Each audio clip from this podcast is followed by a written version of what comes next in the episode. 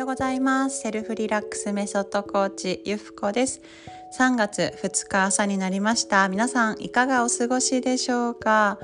はい今朝はですね、えー、月曜日ですね。あ間違えました、えー、今日は木曜日ですね。全然違いました。そうそうすいません。であれ？瞑想だったかなって今ね思ったんですけども違いましたね。そう。私今日はですねハッピーちゃんの投稿を読ませてもらったりあと私自身が愛の学びをしていることと、えー、最近聞いたお話がですね自分の中でちょっとこう、うん、ミックスされてブレンドされてあやっぱりこういうことってうん自分はね大切だなって思った。そのことをお話しさせていただきます。はい。ね私たちは幸せに生きていきたいですよね。私たちは幸せに生きていきたい。そう思いませんか？でねその時にやっぱりね毎日いい気分でいましょうって。毎日いい気分でいて、えー、まあなんだか心地よく過ごせたらそれはそれで幸せなんですけれども日常ですね毎日全く何もなくその穏やかすぎる生活がずっとあったとしたらそれは、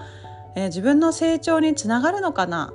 って考えた時にはやっぱりその穏やかに過ごしつつもいろんなことが起きてくるのが人生だと思うんですね。時には楽しいこともあるし時には辛いこともあるしもうこの人生やめてしまいたいって思うこともねあるかもしれないです。でもそこにですねいろんなことがありながらも私たちは愛されているこの世界から無償の愛を受け取っているってそれをですね感じること信じることそして自分自身がねそういう世界観に立っていった時にどんなことが起きたとしてもどんな人と会ったとしてもそれをですねその絶対的に愛されている、ね、自分は世界に受け入れられているとしたらそのいろんなことやいろんな人を受け入れることができるようになるんですね。受け入れることができるようになる。そう受け入れることができるっていうのはやはりですね自分の、まあ、経験値とか自分のですね考え方とかが、まあ、小さく小さくこういたらそれって受け入れることできません。私はそういう考えしてないとか私はそういうのを持ってないっていうふうにですねその自分の心の大きさっていうんですかね器？器がね小さかったらやっぱそこにですね相手のことを入れることってできないんですよ。でそこでやっぱりこう自分のですね器をこう大きく大きくしていくのがこの人生なのかななんて思ったわけです。それにはその何かあった時辛い時しんどい時にあるものに目を向けるっていうことはこの世界から自分はねいてもいいよって大丈夫だよ、ね、あなたのこと本当に大事だよってで大好きだよっていうメッセージを受け取っていくこと受け取っていくことだと思うんですね。うんそれは自分自身が心のカーテンを開けたら必ず受け取ることができてでそれをまた周りの方との関係に生かしていった時に人を許すことができる物事を受け入れることができるじゃあどうしようって考えられる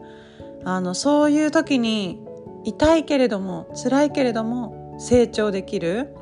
まあ、そういう世界がねあるんじゃないかなって思います。だから私たちって自分のね魂体心を持って生まれてきて、えー、いろんなことを経験するのは何のためかもう成長するためですよね。そう。成長するためですよ。だから、まあ、どんなことにも意味があってあなたに向けての、まあ、世界からの愛情かもしれません。これを通して成長しなさいよ。これを通してもう一段階人間大きくできるよっていうふうにいただいた試練なんですね。そんなふうに思ったらなんかね、えー、どんなことも自分が渦中にいたらね大変だし辛いんですけれどもでも抜け出す時にああこれがあったからよかった。そんな風に言える人生になるんじゃないかなと。私はそうありたいと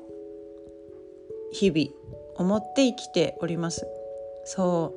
う。でね魂が磨かれる。自分の、え本来持っている自分、うん、本来の私が心地よくね過ごすことも大切なんですけど何かあるから何かいろいろ揺さぶられるからその時に、えー、磨かれるものそしてエネルギーが高まるもの強くなれるものはい、私はやっぱり優しく強い人になりたいなと思ってます。優しく強い人でありたいなって思うんですけども、まあ、私の中でねそれって本当に優しい人は本当に強いなと思っているからなんですね。本当に優しい人は本当に強いです。私まだまだなんですけれどもまだまだなんですけれどもでもね成長を止めないって決めてます。成長を止めない。どんなことが起こってもそれを自分の成長を糧にしていこう、ね、前を向いていこう。一歩を踏み出そう。そこに立っていればですね必ず必ず成長できますし自分の人間性を磨いていくことができるしまたね必要な方に出会っていくことができる。そう信じているからなんですね。今日はちょっと、